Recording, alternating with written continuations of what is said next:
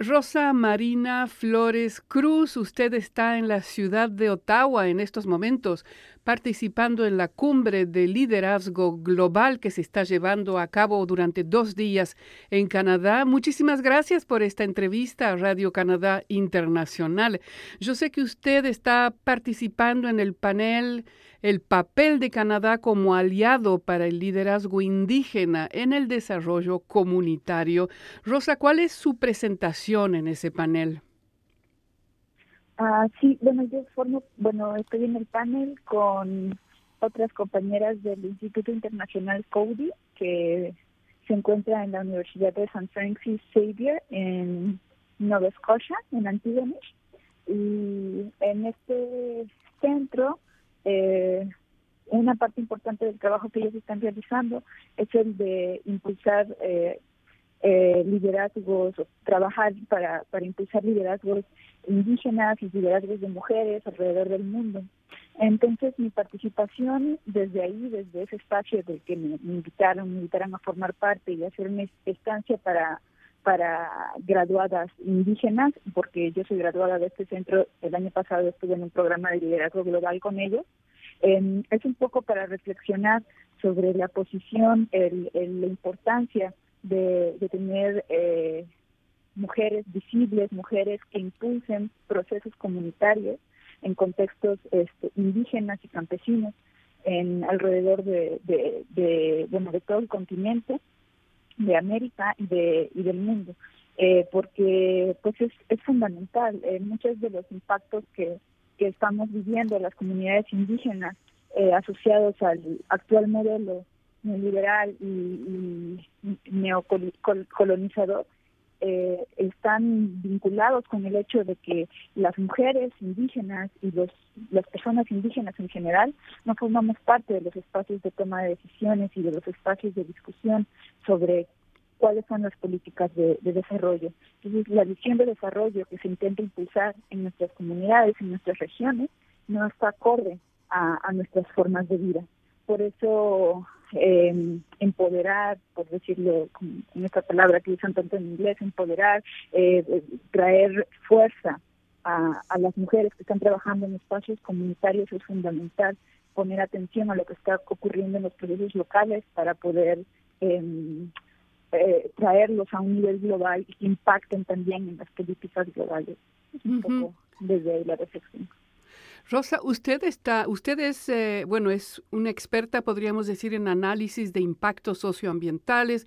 También usted, eh, lo que tengo entendido, siguiendo el modelo este de transición energética en México. Y también usted conoce respecto a megaproyectos de energía renovable en estas comunidades rurales e indígenas en México. Son áreas muy sensibles en las cuales usted y las comunidades están implicadas. Es que existen similitudes entre esta problemática en México con la problemática canadiense en términos de primeras naciones?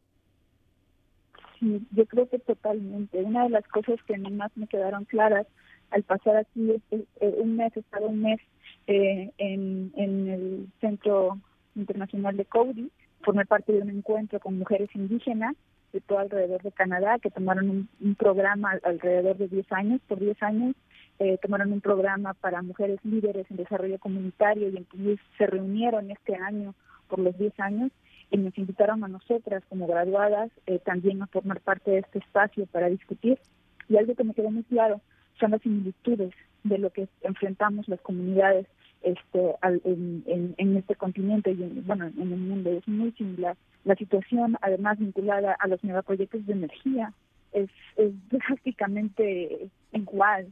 Eh, aquí también las comunidades indígenas, las primeras naciones, están lidiando con proyectos hidroeléctricos que despojan territorios y que están generando eh, energía supuestamente renovable, porque la energía incluso hidroeléctrica es considerada renovable, pero que no está beneficiando a las comunidades, sino que está trayendo perjuicios eh, radicales en, mi comunidad, en mi región. Yo, yo trabajo con justicia socioambiental en términos de energía renovable en comunidades indígenas.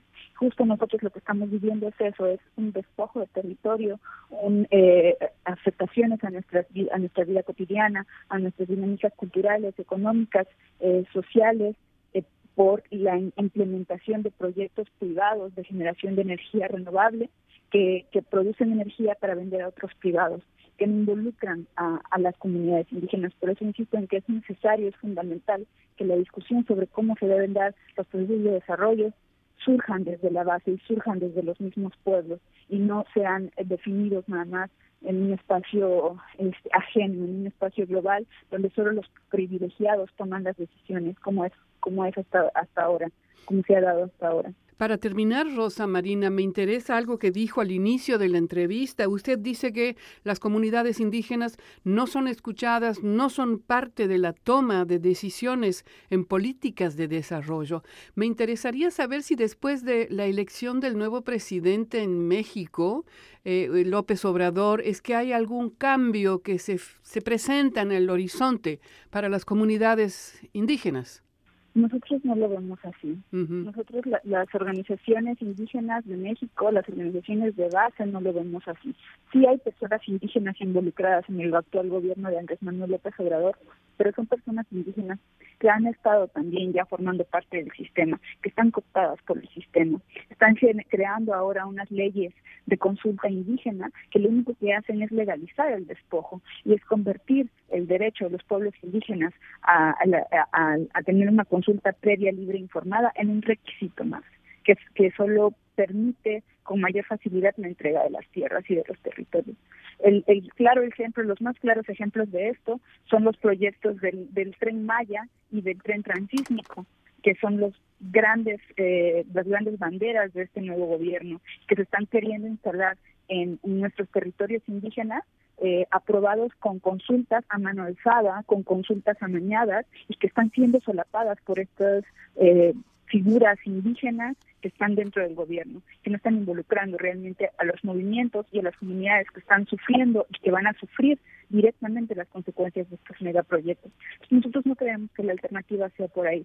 Nosotros creemos que la alternativa es local y la alternativa es crear justamente eh, vinculación entre los movimientos de base, entre los movimientos arraigados al territorio alrededor no solo de nuestro país, eh, sino también alrededor de todo el continente. Algo que, que yo aprendí mucho de esta experiencia en este, este mes aquí con, con, con con estas mujeres indígenas, es que, es que nosotros estamos vinculados.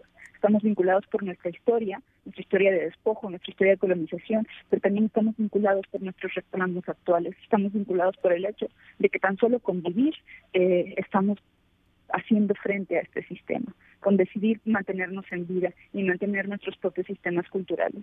Mm. Rosa Marina Flores Cruz, le agradezco muchísimo por esta entrevista a Radio Canadá Internacional.